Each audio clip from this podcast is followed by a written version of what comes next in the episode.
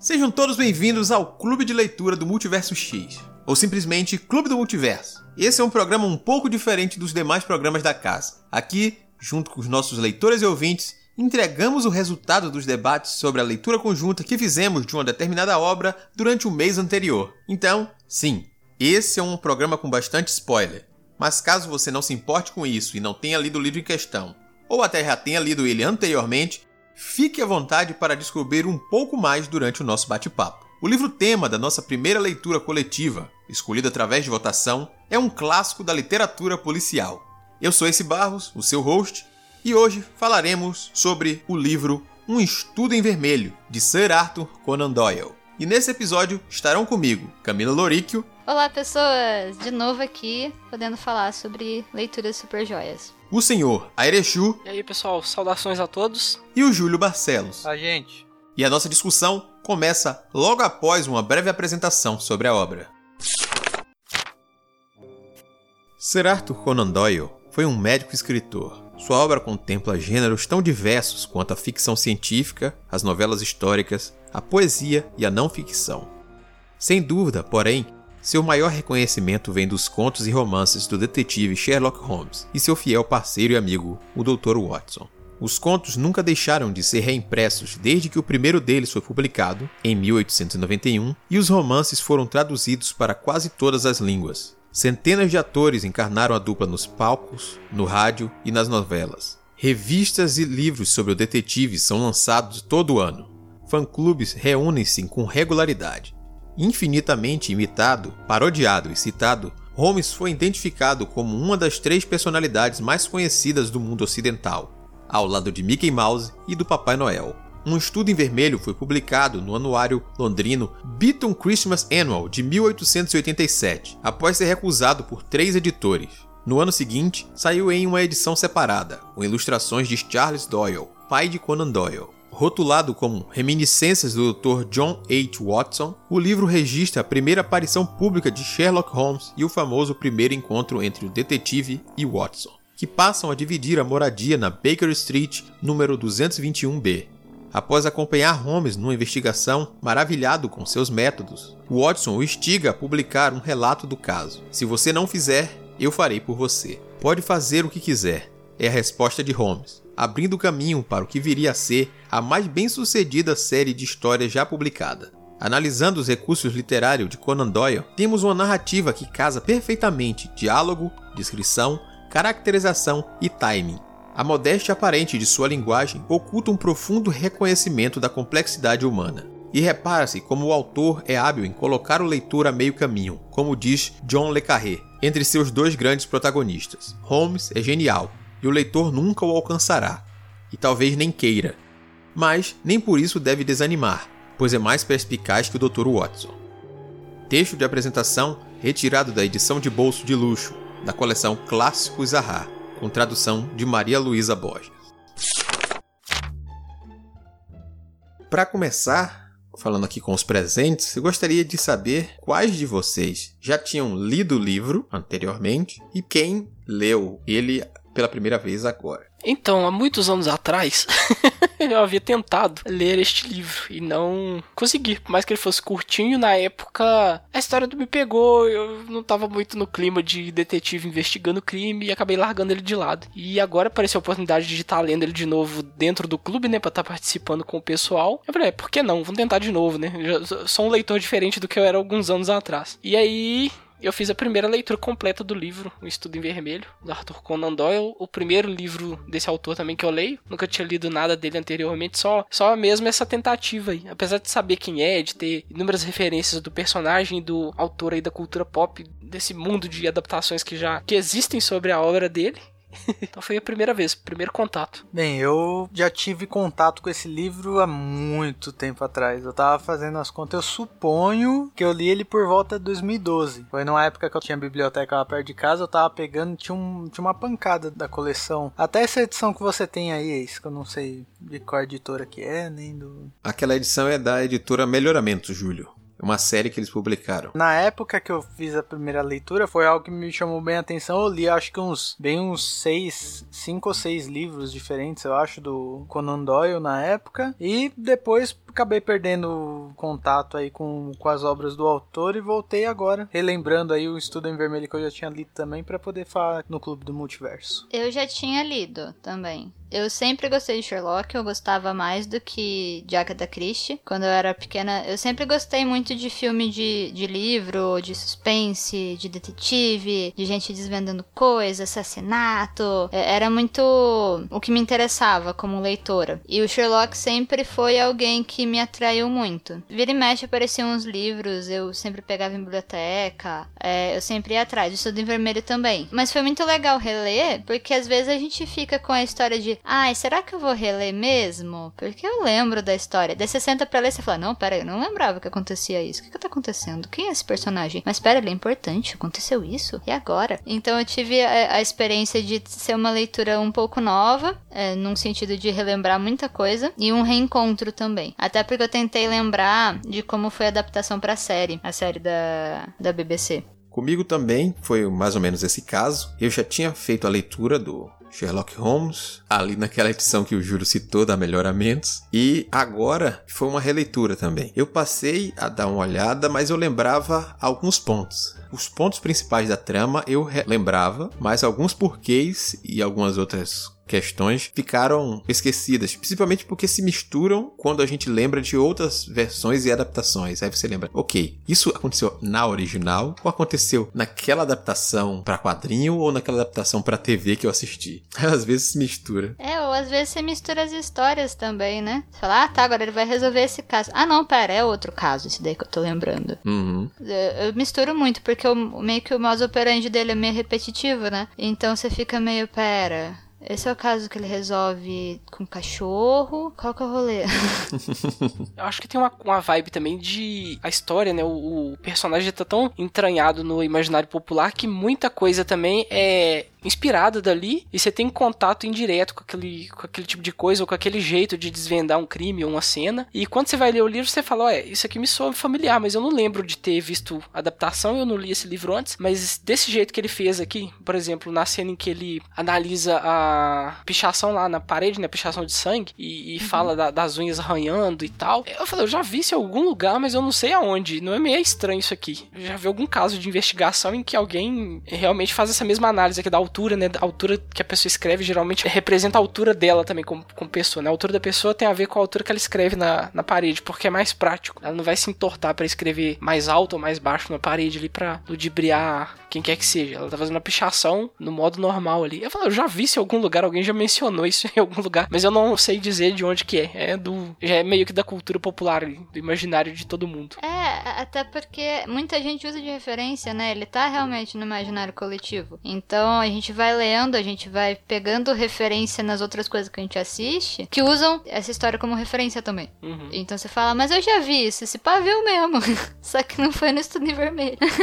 Uma coisa interessante que a gente teve nessa leitura coletiva, com a participação dos nossos leitores e ouvintes lá no Discord, é que teve bastante gente que, diferente de nós aqui, presentes na gravação, teve o primeiro contato com a obra, né? E foi muito bacana acompanhar isso também. Pessoas que conheciam essa figura popular, essa figura enraizada no, na cultura pop, já firmada ali que ninguém tira o lugar dele, e que não sabia como começou a relação entre os personagens Sherlock e Watson, como aconteceu aquilo, como era realmente a escrita do autor que criou, foi uma experiência de, opa, vamos descobrir o original, aquele que deu origem a algumas coisas aí. Muito maravilha.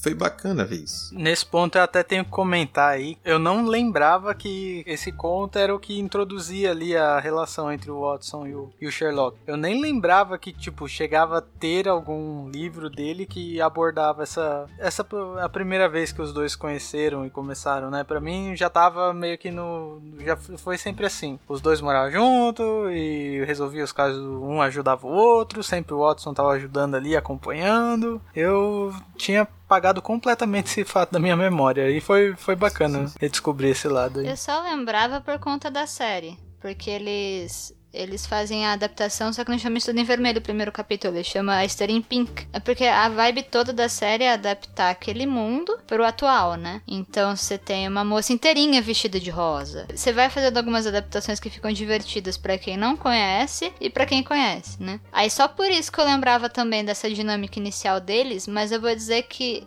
eu, eu fiquei um pouco surpresa com, com algumas descrições de personagem, mesmo do Sherlock, mesmo do da, das pessoas que rodeavam eles, porque acho que como eu tava um pouco longe do livro por muito tempo, você vai juntando na sua cabeça um, um, imaginário de personagem formado pelas outras referências de adaptação, de TV, uhum. de filme. E quando eu voltei lá e eles começam a mencionar, tipo, que o Holmes é jovem, ah, não, este jovem aqui desvendou algumas coisas. Eu fico, jovem? ele é jovem, que, que? Quem sou eu? Por que, que ele tá jovem nesse livro? Eu achei. Porque eu fiquei com aquelas adaptações antigonas de filme, que era um cara um pouco mais velho, né? Aí eu falei, não, mas ele é jovem no original. Doyle, onde você escondeu essa informação de mim nas outras vezes que eu li essas coisas?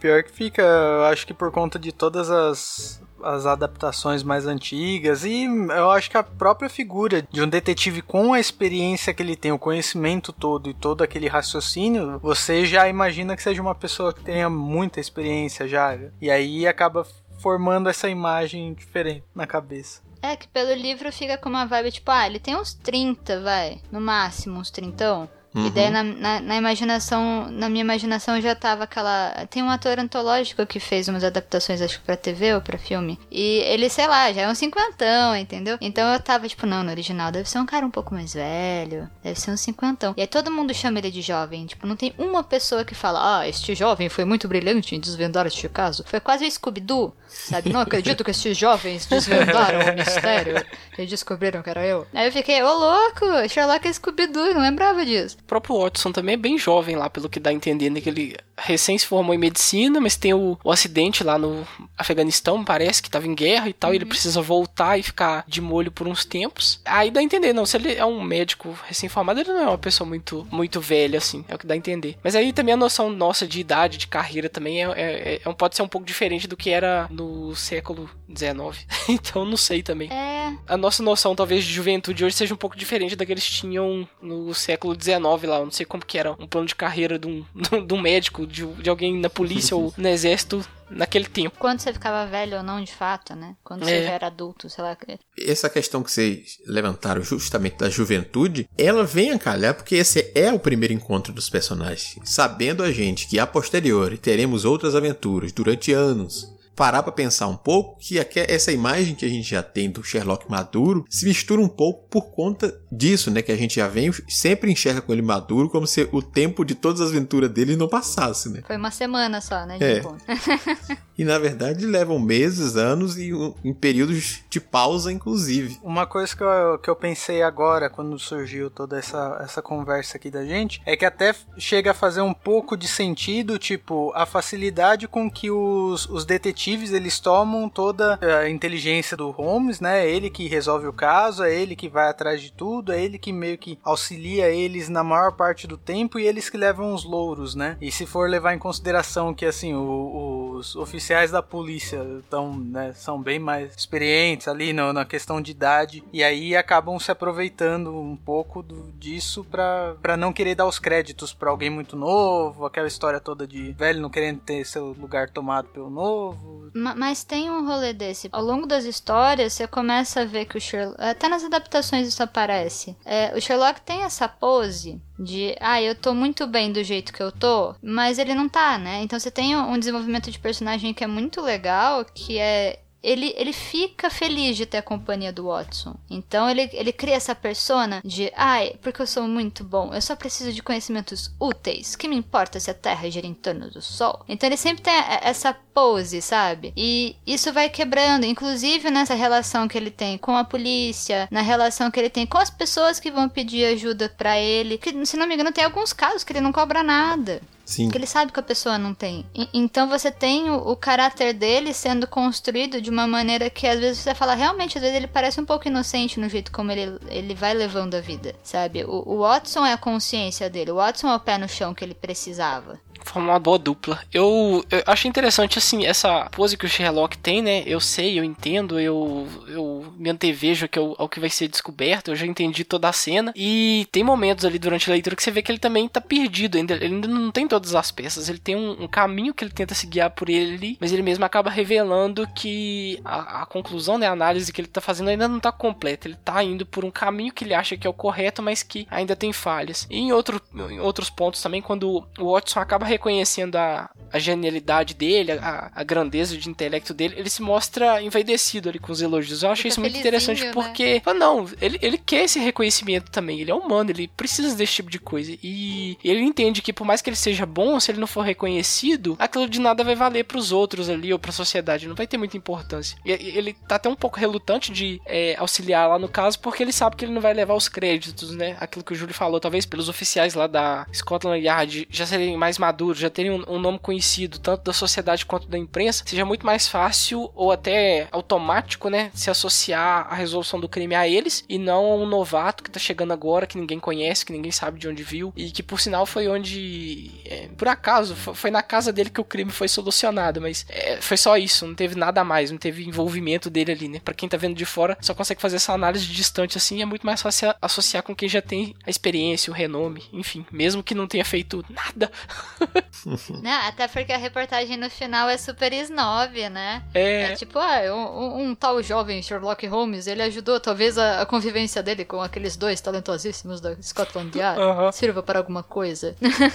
Mas o importante é que o Watson também, enquanto a gente tá lendo, né, ele que tá narrando a história, ele documenta tudo. Então, por mais que a imprensa tenha sido tendenciosa ali, você tem a, a versão do, do Watson que contesta, né? Que foram os dois lá. Então fica como um contraponto ali ao que. A, a versão oficial da imprensa também. Eu acho bem interessante ter o Watson relatando tudo ali, né? Da, da forma dele ali. E o Watson deslumbra, deslumbradíssimo. Eu, eu, tinha duas coisas que eu não posso esquecer de falar. Uma é que essa edição que eu peguei para ler é uma coleção que eu tenho lá que compila todas as histórias e tal, que ela da Nova Fronteira, só que ela não tem nota de rodapé. Tem uma edição, eu não lembro qual é, mas era uma com uma capa que era sempre preta e daí tinha uma barrinha colorida e tal. Ela tinha umas notas de rodapé maravilhosas. Depois eu vou tentar ver se eu caso. Ela expandia a história de um jeito de falar que, ah, nessa parte é, tá querendo dizer que é, esses dois personagens tinham uma relação que era um pouco mais íntima do que parece. Mas o Watson não percebe e o Sherlock ele meio que poupa ele de perceber algumas coisas. Que se você tá lendo direto, como a gente tem, sei lá, uma mente de hoje, você não pega. É, eu acho que é legal essas discussões que a gente tem das adaptações, porque você começa a ver algumas partes da inocência do Watson e algumas partes da inocência do Sherlock.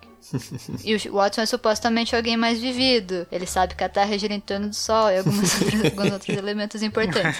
O manejo social. Ele foi pra guerra e é, tal. É, a outra coisa era que eu ia perguntar para vocês, porque assim, tem gente que às vezes eu converso sobre Sherlock Holmes e uma das maiores coisas que eles falam é que, olha, eu não gosto muito, porque o Sherlock ele só desvenda tudo. Então você não tem que descobrir com ele, sabe? Tipo uma Agatha Christie. O Agatha Christie não. A Agatha Christie ela vai te dando umas dicas e aí você. Ou você vai ser. Você vai ser enganado no final, ou você vai falar, yes, acertei, né? E o, a vibe do Sherlock é o quê? Você tá com. Você é o Watson e você tá falando, caramba, este homem é muito inteligente. Uhum. Sabe? Então, eu gosto muito. Eu, particularmente, eu falo maravilhoso, me conte tudo, me conte como você descobriu. Eu curto muito ouvir o desvelar da história. Da mesma forma que eu também gosto muito de tentar descobrir e falar, ah, consegui pegar essas dicas e tal. Mas uma das maiores reclamações de gente que eu conheço que não curte muito a escrita dele e as histórias do Sherlock é que é justamente isso. Eles sentem que ele não te dá pista para você descobrir sozinho. Você vai ser de fato um ouvinte do Sherlock. Uhum. Eu senti isso porque eu li muito pouca história com detetive. Eu tentei ler Agatha Christie, eu via que ela ia te dando pistas, ela ia falando de alguns elementos de cena, é sobre as relações entre os personagens ali poderiam estar ou não envolvidos com o crime em questão. E você tinha que tentar juntar aquele quebra-cabeça ali para chegar a alguma conclusão. Esse eu fui lendo esperando essas pistas, né? Mas quando ele já começa desvendando a cena do crime e cita alguns elementos e tal, e a própria forma como o Watson vai conduzindo a história depois você fala, não,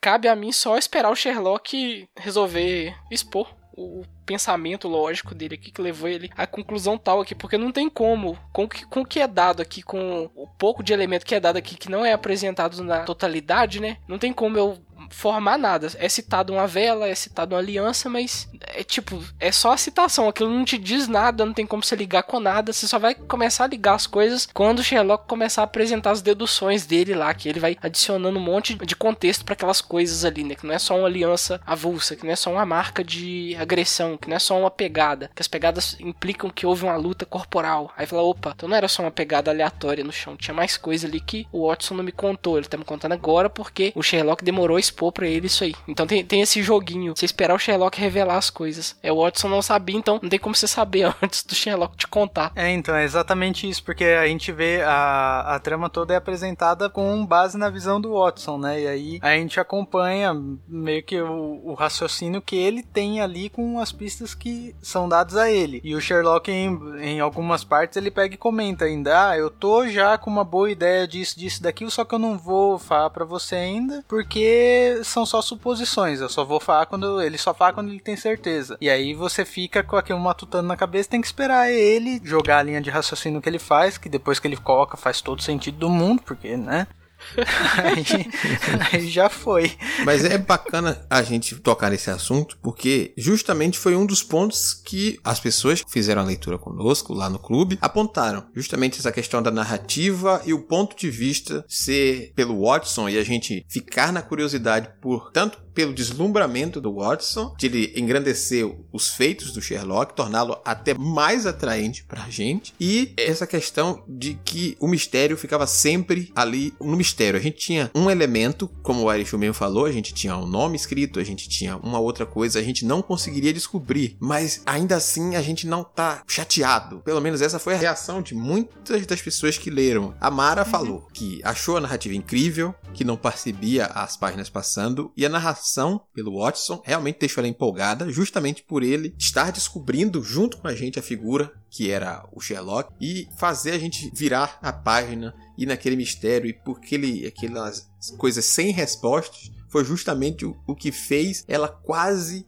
passar da primeira parte da leitura, mesmo com a gente decidindo que faria a leitura da primeira parte em tal período e depois da segunda parte. A Natasha chegou até comentar aqui que ficou imaginando como seria legal se a gente não soubesse que o Sherlock era um detetive. Coisa que é como se a gente fosse como o Watson ali chegando realmente, pegando e, e Sim, quem é essa pessoa? Por que ele se mete com a polícia? Talvez a gente estaria tão deslumbrado ou mágico como o próprio Watson na narrativa. São destaques que realmente, quando a gente para pra pensar, vê o quanto a gente devora aquele livro e por que que ele tem, mesmo sendo um livro de quase 150 anos, ainda é um livro com a narrativa leve e ele consegue te envolver rápido no mistério. Tem os personagens que mesmo apresentado ali rapidamente, vão te cativar e, e, te levar a virar a página e querer devorar aquele livro ali. É, e uma, uma coisa até que eu ia colocar, eu, tô, eu fui até abrir aqui, porque assim, você tem uma figura de um narrador, que é o narrador um pouco personagem, não sei qual seria a classificação dele, mas que é um cara que menciona, que é, é porque ele tá relatando os diários. A pessoa que fala que, que ah, agora todas as outras informações são baseadas nos diários de Watson. tipo, é outra pessoa, sabe? Tem alguém que coleta as informações e os diários do, do Watson e, e, publica isso, sabe? Eu lembro que depois acho que eles falam isso, isso tá um pouquinho vago na minha memória, uhum. por conta de muito tempo atrás. Mas, por exemplo, quando ele começa a história do Jefferson Hope, muda. Isso não vai ser apresentado pra gente. O Jefferson Hope não conta isso pra gente. Quando ele tá lá na carruagem indo pra cadeia, sabe? Quem conta é esse narrador que a gente não sabe quem é, que tem acesso a outras informações e que tem acesso aos diários já guardados do Watson. Sim. É o Doyle. é, não, é ele. Não, é claro que é ele, né? É uma vibe de. Sou, sou idiota, né? Estou escrevendo aqui eu mesmo. Mas foi legal, porque eu lembrava mais ou menos é, essa vibe de, tipo, nossa, é, já faz muitos anos, tinham duas figuras aqui, eu acabei achando aqui uns diários e tal. E, e sabe, tô soltando eles em livro uhum. essa vibe epistolar junto. Acho que isso é bem comum da, da literatura da época, né? Acho que o Machado fazia isso, o, o Fernando Pessoa tem um lance desse, assim, também com um dos pseudônimos dele lá, ele meio que emula, que ele, ele encontrou que é de um terceiro e que ele compilou aquilo e tá publicando porque ele achou que tinha valor literário, sendo que ele mesmo tá escrevendo aquilo, mas ele, ele dá a entender que é um, é um terceiro, que não tem nada a ver com ele. É meio que cria uma, uma mística em torno do. Cria uma mística em torno do livro, né? Da obra ali em si. Que é, é bem interessante também. Você acaba ficando curioso. Quem é essa pessoa? Tá reunindo isso aqui? É, é alguém da ficção? Ou é o próprio autor aqui, como se colocando como personagem na obra também? É, é interessante. Tô dando uma olhada aqui na, na edição da Zaha, que eu fiz a minha leitura por ele. Tá aqui no sumário e apresentação. Depois a parte 1 vem. Nova tiragem das reminiscências do Dr. John Watson, ex-membro do Departamento Ixi. Médico do Exército. Realmente é um livro publicado a partir dos relatos de Dr. John Watson. Então, por isso que a gente tem aquela visão. As adaptações eu, eu gosto muito é, de como eles vão retraduzindo isso. Mesmo no filme do Downey Jr., sabe? Tem um climinha legal que, que, por mais que você consiga ver as coisas acontecendo na sua frente, então, dependendo, você não depende só do Watson e desse narrador personagem, né? Na, na, uhum. nas, nas, adaptações. Então, igual na, na série da BBC, eu gosto muito como eles só colocam aquela, aquele monte de informação na, na tela, como se fosse o raciocínio lógico deles sendo muito rápido e muito louco. É, só que de forma visual. Uhum. Porque a gente não tem um, um, feedback visual nem da escrita. O Watson tá olhando e aí, sei lá, o Sherlock tá um pouquinho introspectivo. Muito introspectivo, arranhando violino. sim, sim, sim, sim. E você tem uma expansão. Então, por exemplo, uma coisa que eu gosto muito da série, especialmente nesse episódio, é, é que o Sherlock ele chama o Watson também pra ir dar os rolês com ele, porque ele fala: Ah, você tá aí. Na, na, série, no caso, ele tá com estresse pós-traumático, então ele tá tipo: Não, não, não vou. Quero, eu só quero tranquilidade, não sei o que. Só que ele vai entrando no hype. E aí, e na série, ele tem muitas dores. Ele usa uma bengala e tal, e ele manca por conta da, dos ferimentos. O, o, Sherlock ele vira pra ele no final do episódio, desse episódio, e fala: Tá doendo tua perna? Porque você correu atrás desse táxi que nem uma galinha louca. Obviamente não é com essas falas, eu tô tomando algumas liberdades criativas aqui. Mas aí ele fala: Putz, minha perna não tá doendo. Ele, então, amigo, é que você queria ação na sua vida. E é isso que eu vou poder te fornecer. Eu sabia que você queria trabalhar comigo. Vambora, sabe? Tem, tem um clima de. Tem quase uma expansão de. Por que, que o Watson se interessa realmente pelo. Eles tomam essa escolha de entender que o Watson curte também fazer esses rolês com o Sherlock por conta dessa falta de ação que ele tá sentindo. Ele não aguenta mais o cotidiano é, de. Ai, vou lá, vou no bar, vou pra casa. É, ele precisava de um pouquinho da ação, né? E aí você vai ter. Porque ele ainda é jovem, né? Você vai ter um amadurecimento dele ao longo da série, você vai ter um amadurecimento dele também ao longo do livro. Eu acho que é, é, é, muito legal essa. Você ir fazendo uma misturona de todas as adaptações das escolhas de desenvolvimento de personagem que já tiveram dentro desses dois personagens tem um todo muito maior. É aquele conceito que você cria do personagem acaba sendo mais, mais abrangente, né? Não é de uma única fonte. Bem interessante esse tipo de, de coisa. E as adaptações também acabam adicionando elementos que não seriam possíveis para a época do, do Doyle também. Acabam usando mais. Você chegou a falar do aspecto visual ali. É, é bem interessante esse tipo de releitura, de recriação, de remix de uma obra clássica já, né? É, acho isso bem interessante, muito válido. Antes de retornarmos aqui à, discussão e os comentários das pessoas, a adaptação do, da série da, da BBC, eu também tive contato com ela novamente agora, justamente pela leitura, para relembrar as alterações. Só que antes de ver a série, eu reli o mangá que adapta o roteiro da série. É uma adaptação da adaptação, mas é bacana porque a linguagem é um pouco diferente e também traduz essa coisa da, das imagens e as expressões e a, o envolvimento dos personagens até de uma forma boa. E eu reparei o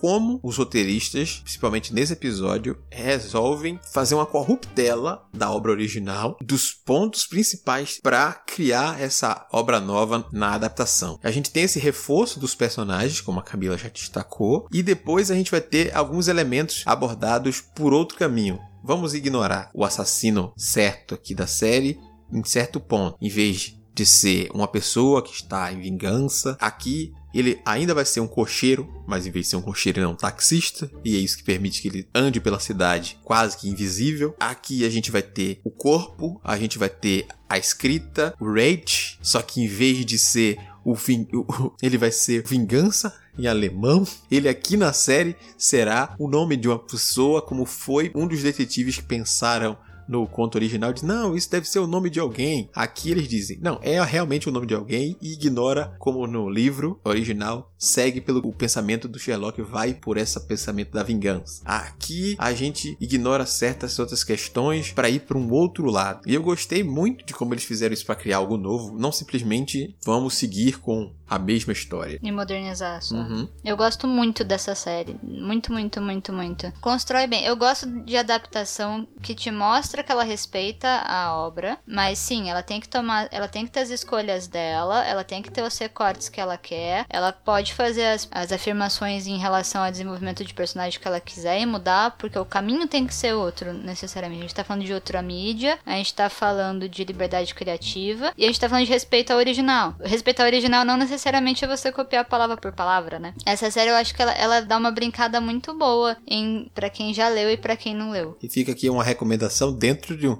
de um debate, mas se você ainda não assistiu a série, é uma oportunidade boa. Aproveitar que já ela tá disponível facilmente no Netflix. Você pode assistir ela completa. A série da, da BBC é uma das que estão na minha lista. Eu não consegui assistir ainda. E também confesso que por ela, né, como ela tá aquela coisa de ainda não tá finalizada, ah, vai, vai sair mais, não vai Mas sair. Mas fechou, viu? Tá fechadinho. Fechou? Fechou. Ah, então tá Pode ótimo. assistir com o coração aberto quando eu tava acompanhando o pessoal indicando, indicando loucamente, daí tinham falado que ainda não tinha acabado. Eu falei, não, vou esperar acabar. Daí eu vejo tudo como demora pra sair os episódios. Eu não vou querer ficar esperando, sofrendo, aguardando episódio novo, não. E é uma hora e meia de episódio também, né? São vários filmes. E falam que é um melhor que o outro, né? E bem, muito bem trabalhado ali. A atuação do, do Cumberbatch lá. Eu pretendo assistir ela assim que eu tiver um tempinho. Uma opção válida. Você, você consegue se divertir bastante assistindo. Ah, uma coisa que eu, que eu queria falar, eu levei um susto com a cena do cachorro no livro. Porque ela é terrível. Ele fala, ó, oh, traz o cachorro moribundo lá, senta aí, vamos lá, ó, faz ele tomar esse bagulho aqui. Eu fiquei, eu, eu, tive um momento de, eu não acredito que essa cena tá indo assim de boa e todo mundo, ah, sim, claro, trago mesmo, eu ia matar ele ontem, pelo menos, né? Tudo bem que ele cita lá que o bichinho já tá, já tá nas últimas. Tá nas últimas, Mas tá a frieza de falar, ô, oh, busca lá pra provar meu ponto, é dois palitos, rapidinho. Que ficou gratuito por isso, por ser, por ser esse lance de, vou fazer isso porque eu preciso provar o meu ponto, não é um, ah, infelizmente esse cachorro está sofrendo, eu preciso matá-lo e tal, porque o sofrimento dele é demais e tal. Vai lá e mata o cachorro por, por um motivo, entre aspas, justificado, assim. Apesar não, de ser não, absurdo. ele só aproveitou que ia ter que morrer mesmo e falou, beleza, vou aproveitar. É, eu preciso provar meu ponto. Ah, tem um cachorro moribundo ali traseiro. Caramba. Deu dó do cachorro. Eu brinquei com o pessoal que é, é o cão que volta no outro livro, o cão de X-Files. Dos Baskervilles. É esse é o outro cão que volta. É, mas é, eu acho que é porque o pessoal talvez não tivesse também uma, uma relação que nem a gente tem hoje, sabe? Então, para ele, é, era uma cidade cercada de morte, né? Então, Uhum. morte era tipo, é, tropecei, 15 pessoas mortas. Mas, então talvez com cachorro fosse menos ainda, se com gente já era, né? É, Aí eu penso que não, não era uma questão. Mas a gente, na discussão, a gente parou pra falar isso, que, que é justamente como você mesmo falou, que ao menos ele deixa entender que o cão era moribundo pra justificar que ele... Ô, ô, gente, eu também não tô maltratando qualquer cão. Ele já tinha ciência que o cão era moribundo, que a mulher, a própria Morreu dona... rápido e tal, os venenos eram eficientes. isso que a, a própria dona já tinha mandado o Dr. Watson matar o cachorro. Aí a gente vê o trato que não é tão pessoal, tão coisa ser mãe de pet, como hoje em dia se ocorre. O cachorro era ali parte da família, mas ele ainda era um animal separado. Ele não é, é parte da família, mas naquelas. Né? Hoje a gente tem essa relação muito mais próxima também, coisa que não se tinha antigamente. A gente tem, de certa forma, uma humanização dos bichos em alguns pontos até. É, eu acho que tem a ver com isso, com a percepção de morte, com. Porque você fala, gente mais velha, tipo, sei lá, minha avó, que cresceu e- em fazenda, essas coisas, e tinha que. Tinha que. Se, se metia na lida da fazenda mesmo, porque era obrigada, né? Então você falava, ah, poxa, matava um bicho lá pra comer. Você- Você tem uma relação diferente com o abate. Uhum. Vamos colocar assim. Com a morte que precisa acontecer de fato. Que a gente não vai ter hoje. Até por conta de um distanciamento de- desses elementos, né? Até os próprios animais de estimação mesmo, se precisasse sacrificar um animal, eh, seria com pesar, mas é era a algo gente. necessário. É tipo, é, ó, E não é a gente, sabe? Eu vou lá no veterinário, uhum. eu tenho alguém para quem, com quem me relacionar. Até outro, outro parênteses até que eu achei interessante, porque eu tinha lido aquele Confissões do Crematório, da Caitlin Dory, e ela fala que a gente esconde muito a morte. Então a nossa relação com a morte é uma relação de ela não existe. Então a morte é muito limpa. O hospital, você não vê a morte no hospital, que nem você via nessa época. Sabe? Você ia pro hospital quando se você não estivesse morrendo, na hora que você chegasse lá tudo contaminado, você terminava de morrer. No caso da Inglaterra. Ma- mas eu acho que também, a- como como a gente tá mais longe e a gente não vê tanto ela na nossa frente, ela sempre tem alguém pra limpar, sempre tem alguém pra esconder ou para a, a nossa relação vai, vai, vai mudando, né? Tipo, eu não preciso matar o meu pet, eu, pre- eu posso levar e, e sacrificar ele em caso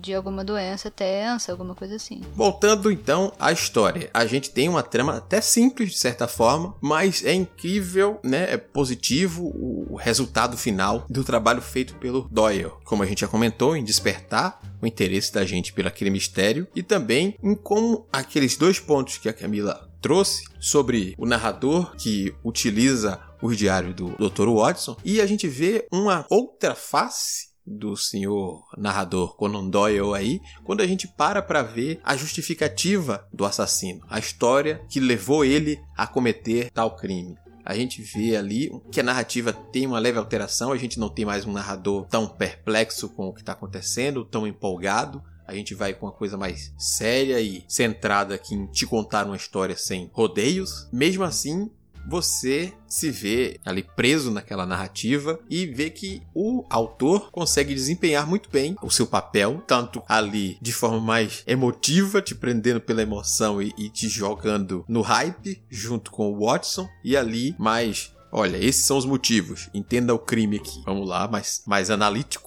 Isso aqui que aconteceu e levou ao crime acontecer. Ele te vende bem, né? Ele convence. E é justamente aquela coisa que eu citei da linguagem e da, da narrativa ser leve e uma linguagem simples, que não parece um livro de quase 150 anos. É um livro tão simples, que acessível, que qualquer pessoa pode acompanhar esse tipo de história. Quando a gente para para pensar em coisas antigas e livros clássicos, a gente logo pensa e teme pela dificuldade de se fazer a leitura às vezes. Mas é um livro popular, no fim das contas. É um livro que tem um alcance bom e também vai permear facilmente porque ele não exige tanto um vocabulário mais extenso, mais cheio de coisa, mesmo quando o personagem traz conhecimentos específicos como a medicina e coisas do tipo dentro da trama. Eu concordo com tudo.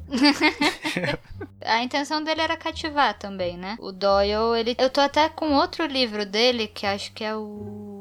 Não é do Sherlock. Porque você descobre que um monte de narrativa dele, que é super cativante nessa mesma linha, ele, ele é muito múltiplo, né? Tanto que acho que aquele mundo perdido é dele também. Sim, o mundo perdido é Que, dele. que eles vão pro. O platô no meio da Amazônia. É dele, né? E você esquece porque você fica tipo, ah, Conan Doyle. E você fica tipo, Conan Doyle, Sherlock Holmes, Conan Doyle, Sherlock Holmes. Aí você fala, não, mundo perdido é dele. Você, o quê? Como assim? Sabe? É, é dele também. Eu tenho um que acho que é de boxe. As coisas que a gente acha, assim, você só vai pegando. Aí ele fica na sua lista de leitura sempre. Depois eu tento ver, ver o nome. Mas eu, eu acho que tem um. Tem, tem esse clima dele, dele escrever para as pessoas se divertirem. Sim, sim, tem, tem bastante disso na obra. E acho que é isso que torna tudo acessível e, e, e, e cria esse clima. Também tem a questão da tradução, tem, tem, tem as questões das, das versões. Mas é um clima muito.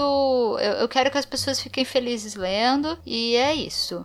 Sabe, as pessoas vão ficar felizes e eu vou contar umas historinhas aqui. Você É, consegue comprar muito fácil a vibe, né? Você vê que ele não tá tentando te demonstrar uma sofisticação exagerada com métodos de investigação e como desvendar um crime de forma técnica e tal ali. Não, é algo bem lúdico, acaba sendo quase que um jogo ali do qual você acaba participando, né? Que você tá sendo puxado ali pelo Watson ali enquanto ele tá narrando com aquele deslumbramento todo. E acabou sendo uma leitura bem, bem agradável nesse ponto. Eu tinha um pouquinho de ranço com livros com detetives, assim, porque, é, sei lá, não, não me apetecia de jeito nenhum. Mas esse se provou diferente, assim. Tanto que eu tô até disposto a ler os outros do, do boxzinho que eu comprei, que acho que tem mais dois. São curtinhos. E se for nessa vibe aí, super de boas para ler, assim. Daquele, daquele preconceito inicial que eu tinha, né? Que eu comecei a ler lá atrás, falei, mas isso não anda, isso tá muito chato. E não, lendo agora eu vi que é um livro super fluido, super rápido. Você pega muito o conceito ali do, do personagem, da ambientação. Ele traz coisa nova, coisa interessante ali. Enquanto você tá lendo, ele não é superficial, não é porque ele é, é simples e fluido que ele é superficial, não. Tem coisa nele que é densa. A parte em que o Sherlock critica os outros detetives da ficção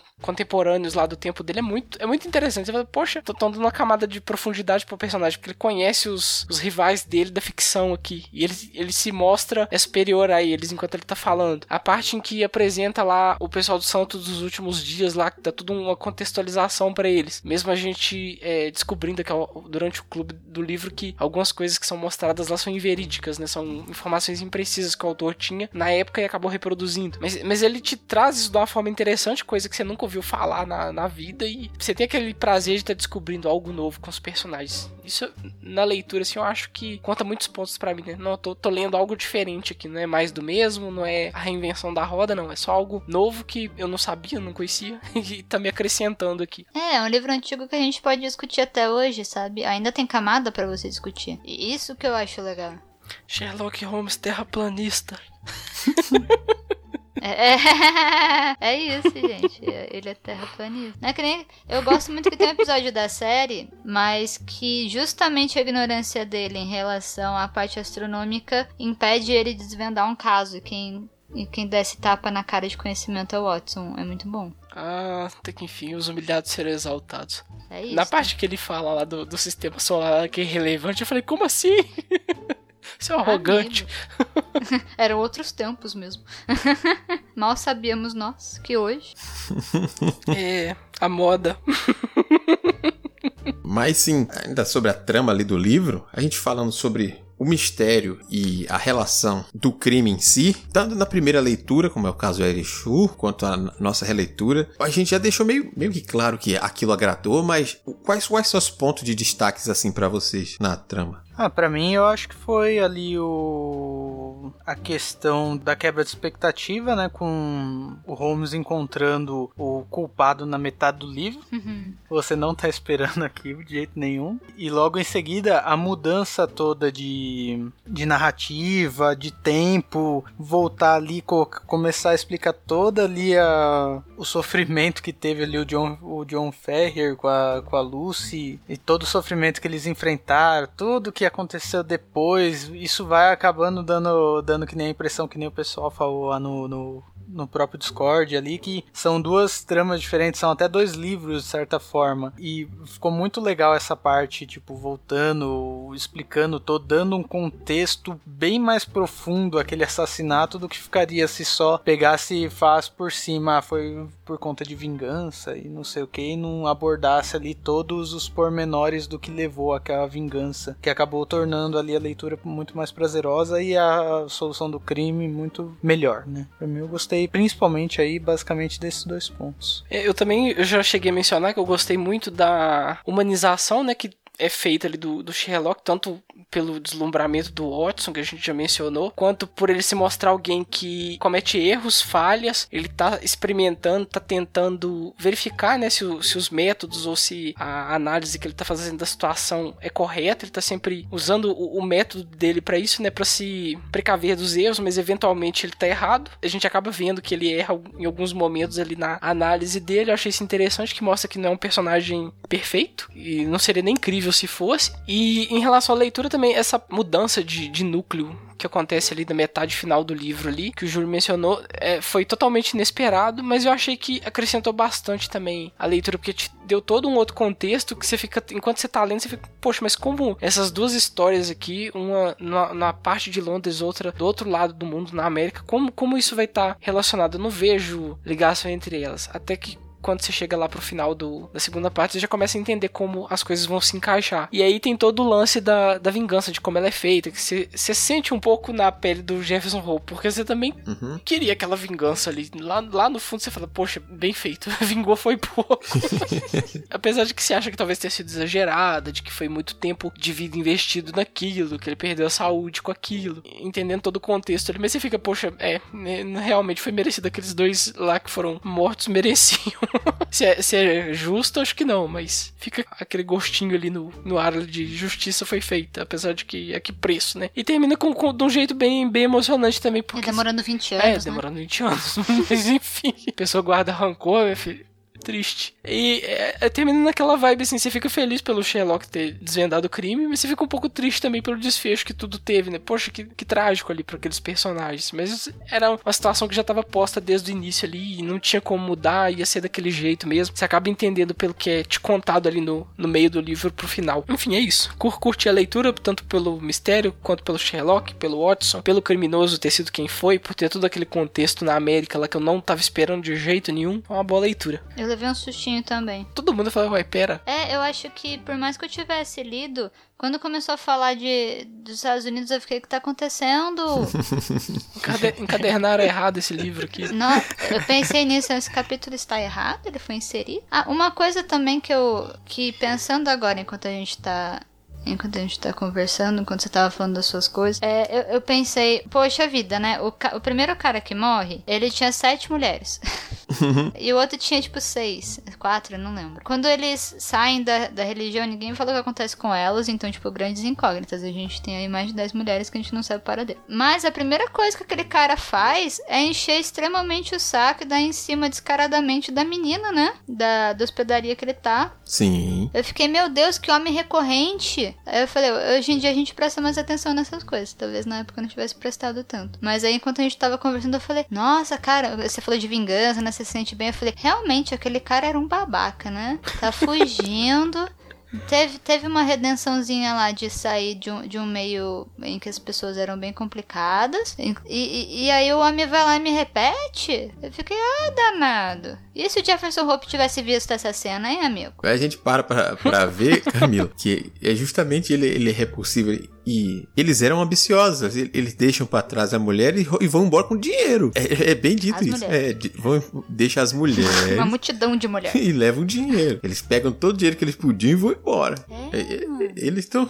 Fazer um São... turnê pela Eles já Europa, estão né? cinquentões já, sabe? Então, é, porque daí você começa a fazer as contas. O Jefferson Hope tá acabado, então ele parece mais velho ainda. Mas os caras são no mínimo cinquentões, passou 20 anos da treta. Uhum, sim, sim. Aí eu fiquei tipo, meu Deus. Eu, eu fiquei tentando fechar uma timeline depois que eu. Gente, essas coisas eu não tinha reparado, não. Eu fui reparar vai, nessa leitura. Mas assim, acho que o que mais me marcou foi, foi tentar fazer esse aporte do porquê que eu gosto da narrativa dele. Então, ver essa dinâmica do. o esforço inicial do Watson de falar.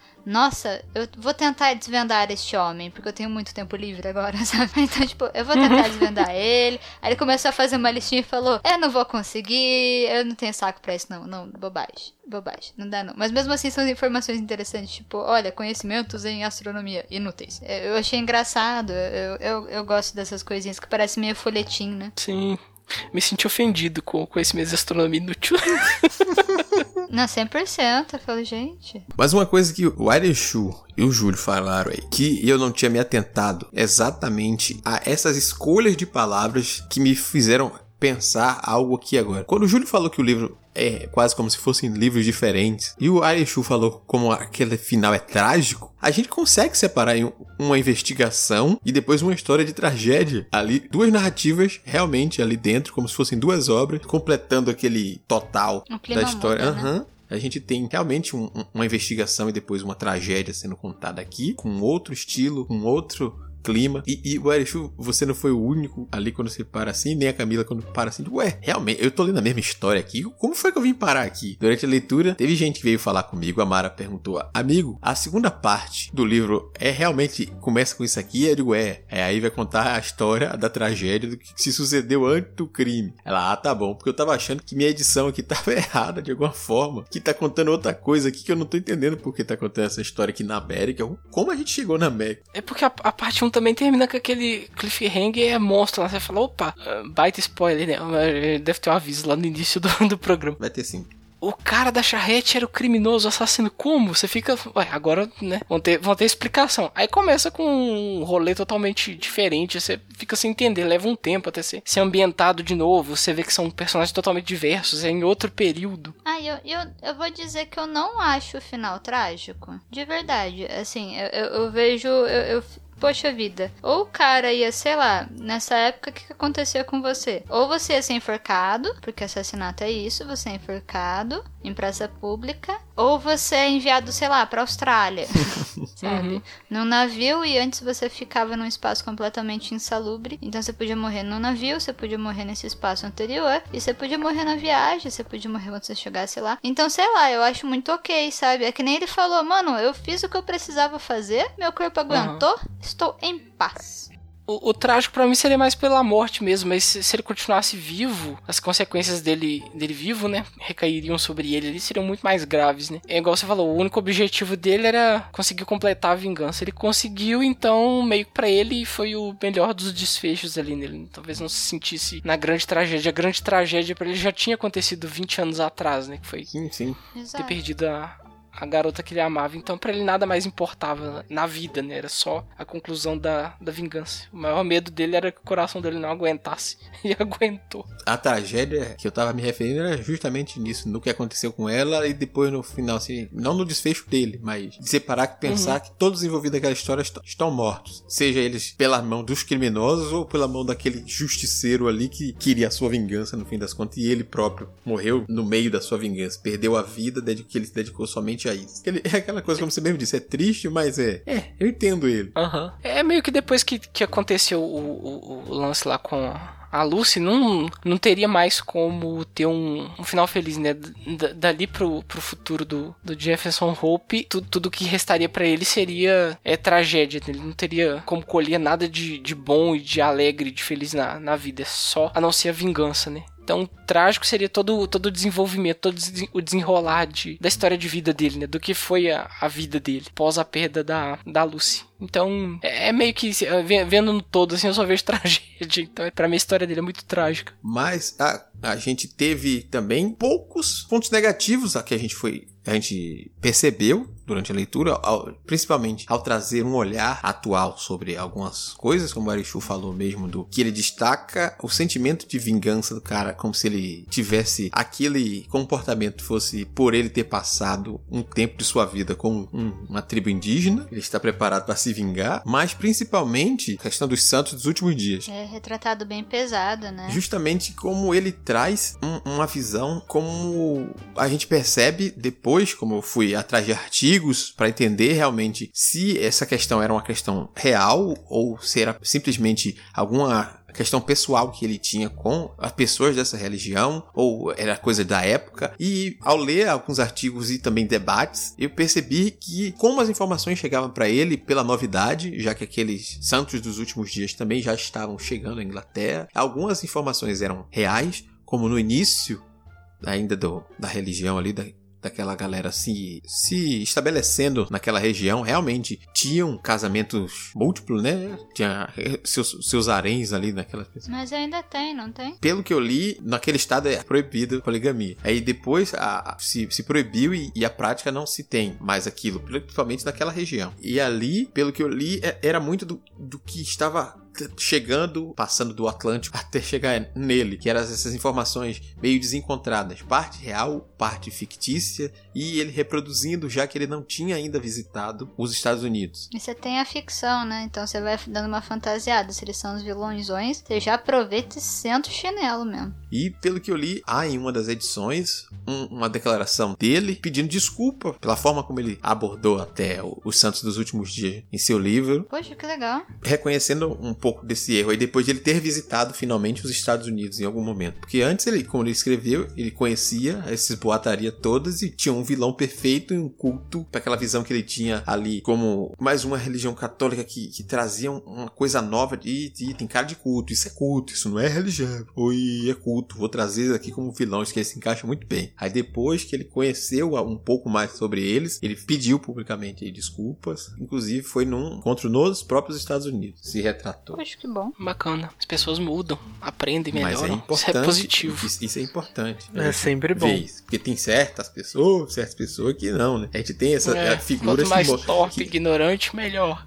Tem figura que a gente conhece que reproduz erros e, vai morrer reproduzindo erros. E aí fica difícil. E é bom ver casos que o autor depois tenta se. A gente tem que lembrar também que o século XIX não tinha essa facilidade de comunicação que a gente tem hoje em dia, né? Hoje em dia é tudo instantâneo. Você conversa com gente do planeta inteiro, é como se estivesse do lado da pessoa ali com o celular, com a internet. Ah, a gente tá gravando podcast e cada um tá numa Sim. cidade diferente. Cada um na cidade, no estado, me- mesmo do, do país, é, às vezes até em país diferente quando a si participa. Mas na época lá não, ele não tinha como ele ter acesso a esse tipo de coisa, né? Então, beleza, errou, passou. E depois de um tempo ele conseguiu perceber que estava errado, admitiu o erro, super positivo pra ele. Agora o que não dá é pra gente, nos dias de hoje, tolerar que as pessoas, né, tendo acesso à informação, à cultura, à diversidade, continuem reproduzindo é, estereótipos, né, extremamente nocivos para alguns grupos sociais, porque não, não cabe mais no, no mundo do, do século XXI, da hiperconexão. Não tem mais Da desculpa. informação instantânea. Você não tem mais desculpa pra poder fazer esse tipo de coisa, né? Na época dele, ok, errado, mas passável. Hoje em dia, não. Perfeito, senhorito, perfeito. Então é isso, pessoal. Eu acho que a gente já discutiu bastante sobre o livro. A gente acabou citando bastante também as adaptações que o livro recebeu para as telonas, para os quadrinhos e coisas que também são boas de quem ainda ficou curioso depois da despertou aquela chama da curiosidade e quiser ir buscar essas adaptações, elas estão aí aos montes disponíveis e quiser discutir também lá no grupo, sem entrar em spoilers ou chamando cada um para a gente elevar esse papo mais pra frente, também estamos aí. Seu Erechu, vamos agradecer as pessoas que participaram do bate-papo lá com a gente. Apesar da gente hoje, pelo menos nessa primeira discussão aqui, a gente ainda tá aprendendo, a gente não ter citado muito os comentários deles. Mas a gente precisa agradecer a participação que engrandeceu bastante alguns pontos que a gente não teria prestado atenção sem ajuda. Pois é, vamos agradecer então a participação do pessoal que comentou lá no Discord, contribuiu enormemente para a discussão, trazendo seus pontos de vista, enriquecendo, né, a, a experiência de leitura, que a ideia do Clube do Livro é essa. Vamos lá, o Bruno, a Mara, a Anastasia e a Neila. Pessoal, muito obrigado pela participação de vocês e continue conosco. Chame mais pessoas para participar das discussões. E agora, em fevereiro, estaremos lendo Os Garotos Corvos da Meg Stivater. Eu acho que a pronúncia é essa. Foi lançado pela editora Verus e também está disponível no Kindle Unlimited. Para quem aí já é assinante ou para quem puder e quiser aproveitar um mês grátis para testar o serviço e fazer essa leitura conosco. Então fica aqui o convite e esperamos vocês durante o mês para a próxima discussão e o próximo clube do Multiverso. Mas Erechu, o pessoal quiser falar conosco, nos quiser acompanhar nas redes sociais, as coisas, vamos relembrar como é que eles fazem. É moleza, né, gente? Você pode mandar para um e-mail pro endereço contato multiversox.com.br. Você pode deixar seu comentário na página de publicação desse episódio no site multiversox.com.br. Lá tem o plugin do Discos ou do Facebook. E você também pode estar entrando em contato com a gente diretamente em nossas redes sociais. Vão estar todas linkadas lá no, no post. E a gente pode prosseguir esse papo por lá. Também tem o grupo do Discord, onde a gente tá juntando a galera e lendo livros em conjunto para estar debatendo e comentando ao longo de cada mês. E o grupo tá aberto também a outros assuntos, a outros livros. Também tem o grupo do Telegram, o grupo de ouvintes no Telegram. É só você clicar no link, entrar e mandar o seu oi que a gente continua esse papo por lá. E esse foi o nosso primeiro Clube do Multiverso. Siga as indicações do Arechu e compartilhe conosco a sua experiência. Reforço o convite para que você venha participar das nossas leituras e discussões lá no nosso canal do Discord. Por hoje, nós ficamos por aqui. Um grande abraço e até o nosso próximo encontro.